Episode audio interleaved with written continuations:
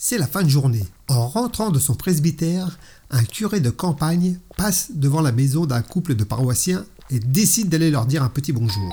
Il sonne et la maîtresse de maison, Aline, vient lui ouvrir nu comme un verre. Dans le salon, le curé aperçoit un certain nombre de ses paroissiens, complètement nus aussi. Ils forment un grand cercle entourant un grand nombre de paroissiennes dans le plus simple appareil. Les yeux bandés, elle tâte les parties génitales des messieurs. Bonjour mon père, nous avons organisé un petit jeu de maison. Les dames doivent identifier les messieurs uniquement en touchant les parties intimes. Euh, ouais, euh, euh, bon, euh, euh, excusez-moi, je repasse une autre fois. Mais non, mais non, voyons.